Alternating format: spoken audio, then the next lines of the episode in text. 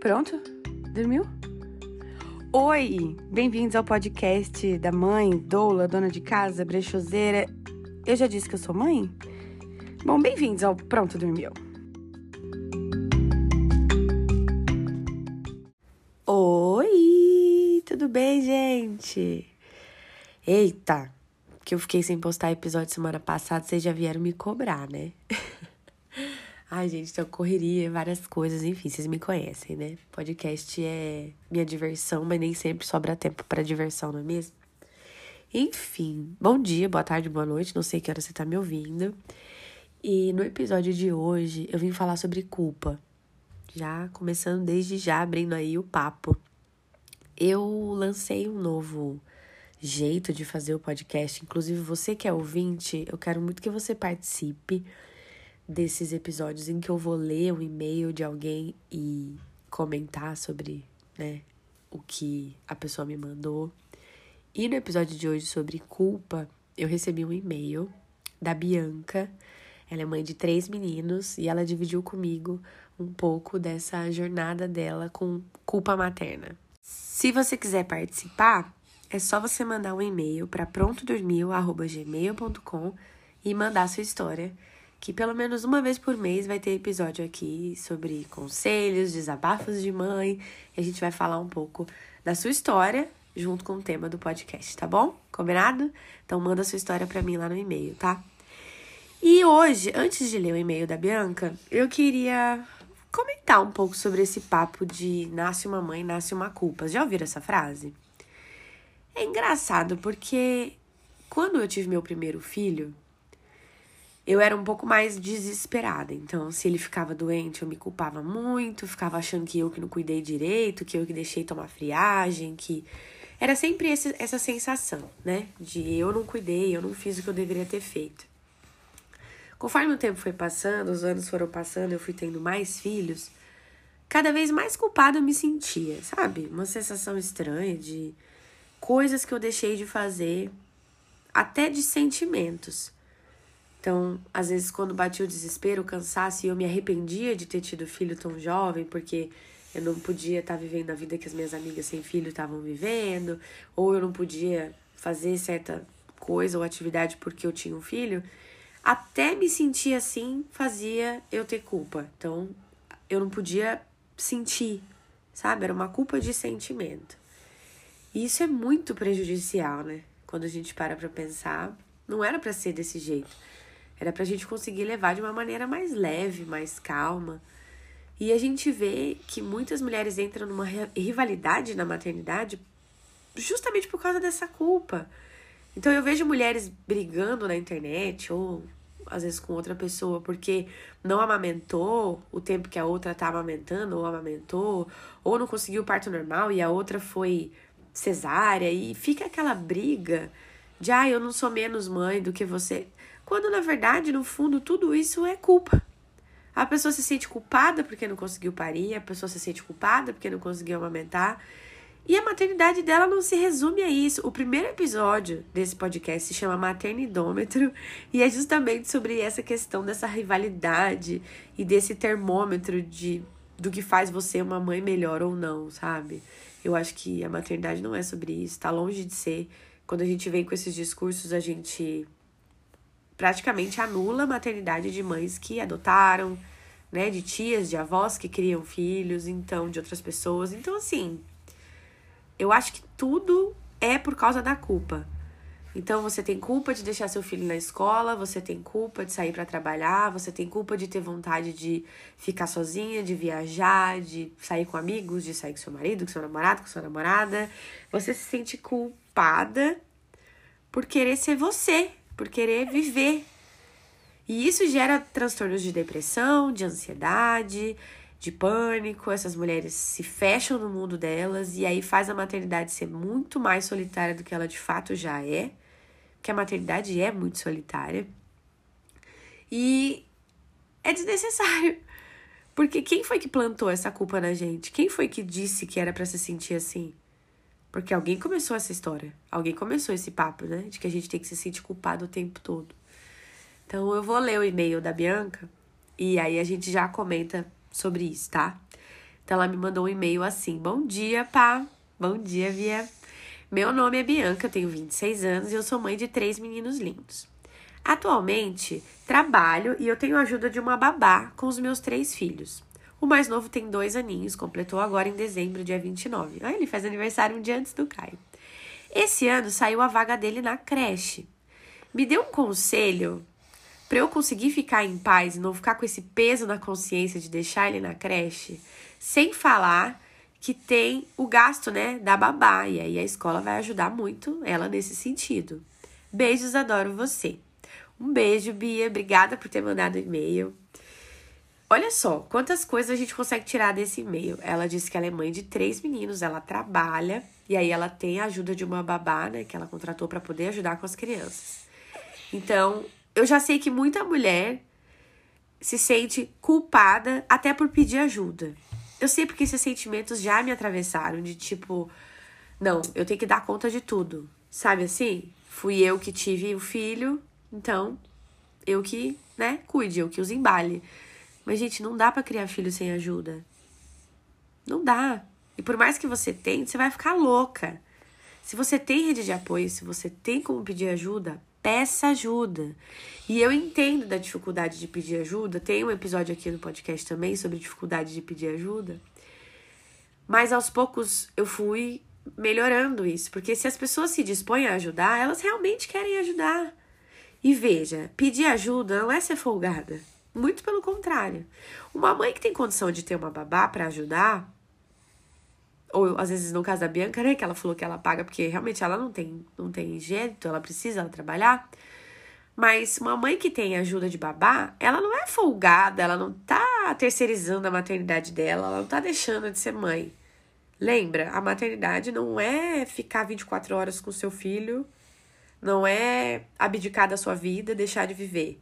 Muito pelo contrário. Tempo e qualidade são coisas diferentes.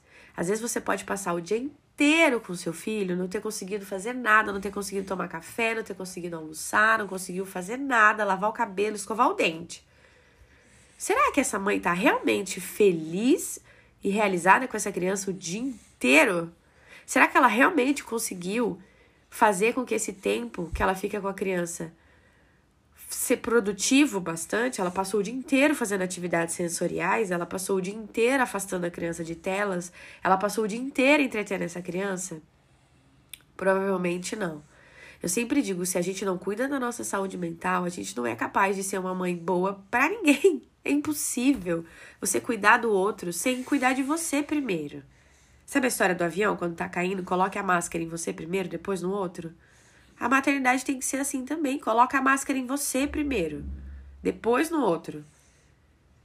E aí a sociedade e o patriarcado fica colocando essas mulheres nesse lugar de imaculada, de se tornou mãe, agora ela precisa ter dedicação total, abdicar de coisas. É por isso que às vezes quando uma mulher engravida de surpresa, ela não estava planejando, ela estava ali, né, totalmente imersa na carreira, ou às vezes na balada, na vida com os amigos, no casamento, ela entra em desespero. Porque a primeira ideia que vem na cabeça dessa mulher é: pronto, minha vida acabou. Agora eu estou morta e enterrada, os meus amigos vão me abandonar, o meu marido não vai mais querer saber de mim, eu nunca mais vou ver a luz do sol. Quando na verdade não é bem assim. E olha, eu não tô dizendo que ter um filho não é difícil, que a gente não tem que abrir mão de um monte de coisa, que a gente não tem que é, recalcular a rota da nossa vida, a gente tem sim. Porque quando a gente tem um filho, as coisas já não são mais como eram antes, elas nunca mais serão, né? Por mais que você tenha babá, por mais que você tenha rede de apoio, pode ter o que for. Você não vai conseguir fazer as mesmas coisas do jeito que você fazia antes. Mas você pode fazer de um jeito novo, você se adapta, você consegue recalcular a rota e começar de novo. A criança não pode ser uma pedra no seu sapato, sabe? Um muro no meio do seu caminho de vida. Talvez alguns projetos, algumas coisas precisem ser adiadas, mas não anuladas para sempre. Então, Bianca, respondendo o seu e-mail, eu acho que você não deve carregar esse peso na consciência, porque veja, trabalho, na maioria das vezes, ele não é escolha. ele é uma necessidade. Mas ainda que seja uma escolha, uma mãe que decide trabalhar porque ela se sente bem trabalhando, que culpa ela tem Então essa mulher, ela tem que escolher ou a carreira ou os meus filhos. Não. Eu posso ser mãe e eu posso me dedicar à minha carreira, a fazer aquilo que me faz feliz, que me faz sentir realizada. Uma vez eu assisti um documentário que era, eu não lembro agora, gente, o nome, mas era um documentário sobre a vida de médicos no hospital em Nova York. Acho que ele tem no Netflix. E aí tinha uma médica lá, intensivista, ela era de, de UTI e tal, pronto-socorro, se eu não me engano. E ela tava grávida no meio da série. E é uma série, é documentário, então não é uma série fictícia, né? É real. E aí o bebê nasceu e logo depois ela já voltou a trabalhar. Muito logo, assim. E aí várias pessoas questionando ela, nossa, mas você já voltou a trabalhar? E ela disse assim, sim. O trabalho faz eu me sentir viva. Eu gosto de estar aqui. Eu amo estar com meu filho, mas eu amo muito estar aqui.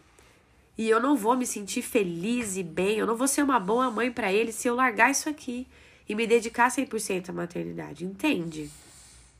Então, Bianca, você está trabalhando, hoje você contratou uma babá para te ajudar, mas a escola saiu. E da mesma forma que você deixou ele com a babá, confia que a escola vai dar tudo certo. E você não é menos mãe, gente, eu odeio essa frase, eu odeio esses barulhinhos que vocês estão escutando, o Caio mamando, porque ele já acordou, tá? Mas eu eu odeio essa comparação de ai, eu pari meu filho de parto natural na banheira e eu amamentei até sete anos, eu sou muito mais mãe que você. Ai, sério? Jura? Pelo amor de Deus, eu não trabalho fora, eu me dedico 100% à minha casa, ao meu filho, eu faço atividades Montessori, eu faço atividade sensorial, eu ensino língua de sinais para os meus filhos, eu ensino meu filho a se comunicar bem, eu faço higiene natural, sei lá que caralho que é, porque tem um monte de coisa aí hoje que, né, tá na régua da maternidade cor-de-rosa, perfeito, unicórnios, doce. Tá, foda-se. Foda-se que você consegue fazer isso. Que bom. Eu não. Eu nem quero, na verdade. Às vezes eu comento com as pessoas assim, eu odeio brincar com os meus filhos. No sentido de sentar, sabe, desenhar massinha. Eu não gosto de fazer isso, montar bloquinho. Eu não tenho problema nenhum em dizer isso. Eu não gosto de brincar. Por isso que eu falo que eu dei irmãos para eles, para eles brincarem entre si. Mas eu não gosto de brincar. E que culpa eu tenho nisso? Eu vou fingir que eu gosto só para parecer uma mãe boa nas redes sociais? Não vou. Sinto muito. Tá? Não vou fingir ser outra pessoa em troca de likes. Não vou. Então, não se sinta culpada. Você tá fazendo o seu melhor. Como eu disse, o trabalho às vezes é uma escolha e às vezes ele é imposição, porque, né, a gente tem que trabalhar para pagar as contas, que o Brasil tá bem caro. Mas ainda que o seu trabalho seja a sua vontade, você se sinta realizada lá, Bianca, continua. Eu tenho certeza que seus filhos vão preferir mil vezes uma mãe com a saúde mental em dia do que uma mãe frustrada dentro de casa. Porque abdicou de tudo, largou mão de fazer tudo para poder se dedicar à maternidade. Isso não é saudável. E apesar de muita gente por aí tentar vender essa ideia de que quando você se torna mãe, você se torna um ser de luz perfeito que não erra nunca, é balela. Mentira, deslavada. Você precisa cuidar de você. Cuidar da sua mente, do seu corpo, da sua saúde, daquilo que você gosta, daquilo que te traz prazer, realização pessoal. E isso não tem que ter a ver com a maternidade. Você pode ser uma mãe muitíssimo realizada com a maternidade. Você pode ser uma mãe que adora ser dona de casa, que adora se dedicar aos filhos, que adora brincar de massinha, que adora de atividade sensorial. Tá tudo certo. Sabe aquele papo de maternidade real? Real para quem? Que tipo de realidade a gente está comparando? Porque a minha realidade é completamente diferente da sua. Então, como é que a gente está aqui? O que, que é? Qual é o conceito de maternidade real? O que, que é real? O que, que é ser uma mãe real? É igual a mãe Nutella e mãe raiz. O que, que é mãe Nutella e mãe raiz, gente? Cada pessoa leva a maternidade do jeito que acha que deve. E ponto. Quem somos nós para ficar julgando a realidade do outro? Eu não tô na sua casa. Eu não sei como é que é seu dia a dia, eu não pago tuas contas. Eu não sei como é que você vive. Quem sou eu para dizer o que você deve ou não fazer?